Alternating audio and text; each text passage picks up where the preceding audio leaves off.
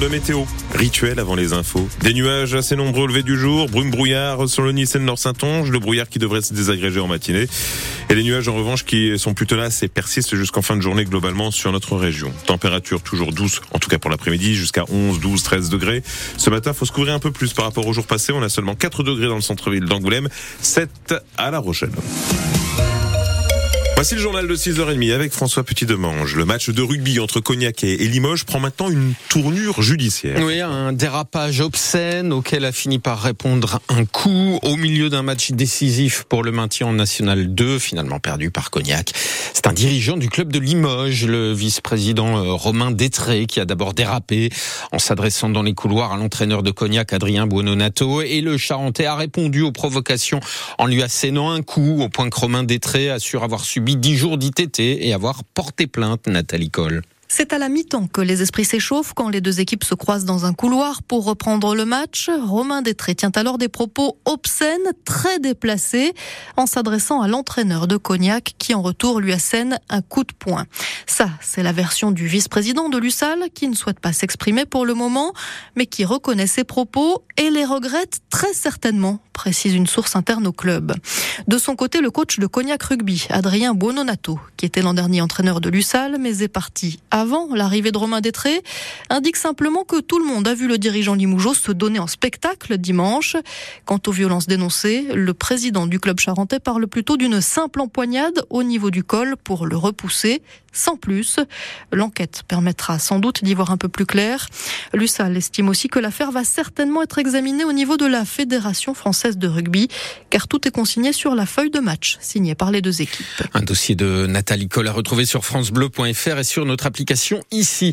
Un an de prison ferme pour avoir roulé à 80 km heure dans les rues de Cognac. Le tribunal d'Angoulême a condamné hier en comparution immédiate un angoumoisin de 29 ans pour refus d'obtempérer. Le chauffard a accéléré vendredi face à des policiers qui voulaient le contrôler. Il a failli renverser l'un d'entre eux avant une course-poursuite à plus de 80 dans les rues de Cognac. Les gendarmes ont finalement interpellé le chauffard chez sa sœur à Nersac, un multirécidiviste avec déjà 19 condamnations pour outrage, rébellion, blessure involontaire. Il a cette fois été condamné à un an ferme et maintenu en détention. Son permis de conduire a été annulé.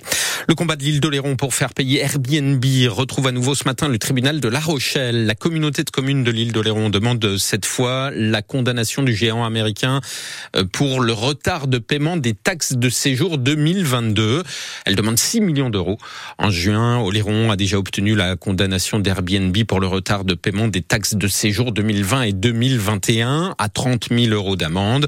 La communauté de communes avait alors salué une victoire historique contre le géant américain, même si elle réclamait en fait une amende mille fois plus élevée. La nouvelle brigade de gendarmerie de Cognac entrera en service le 1er mars. Oui, l'une des 238 brigades annoncées par Emmanuel Macron d'ici 2027, dont les neuf premières de Nouvelle-Aquitaine ont été intronisées hier en Gironde, à la caserne de Mérignac. Il y en aura 27 à terme dans notre région pour 200 gendarmes supplémentaires. Et parmi les toutes premières, celle de Val de Cognac, en Charente, entrera donc en service dans à peine plus de deux semaines. L'objectif, c'est de renforcer la sécurité dans les zones rurales avec une particularité.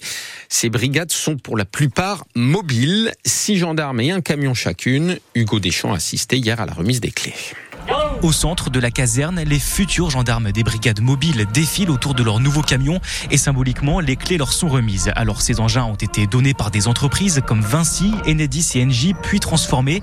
L'intérieur a été aménagé, télévision, ordinateur, banquette, documentation, tout y est pour accueillir du monde. Mais alors, comment ça va marcher? Samuel Dupuis est commandant de la gendarmerie en Nouvelle-Aquitaine. Ces brigades mobiles ont vocation à ne faire que du service externe, donc il n'y aura pas d'accueil du public dans des locaux comme les brigades traditionnelles.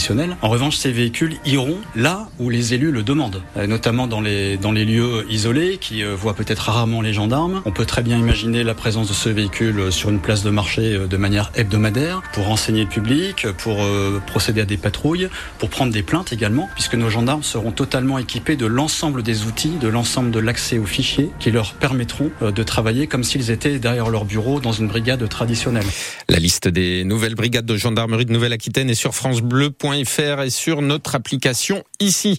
Dix jours après la levée des blocages, l'exécutif tente d'éviter la reprise du mouvement des agriculteurs. Gabriel Attal reçoit cet après-midi à Matignon les représentants de la FNSEA et du syndicat des jeunes agriculteurs avant qu'Emmanuel Macron reçoive à son tour pour la première fois tous les syndicats de la profession à partir de demain et pour euh, la, et la semaine prochaine, pardon.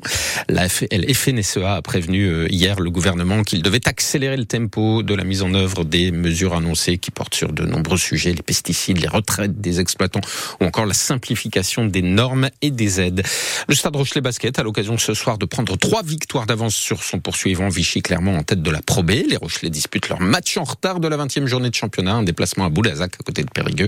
Un choc de haut de classement puisque les Périgourdins sont troisième. Le Stade Rochelet Basket reste le leader de la Pro B avec 18 victoires et seulement deux défaites. Coup d'envoi à 20h.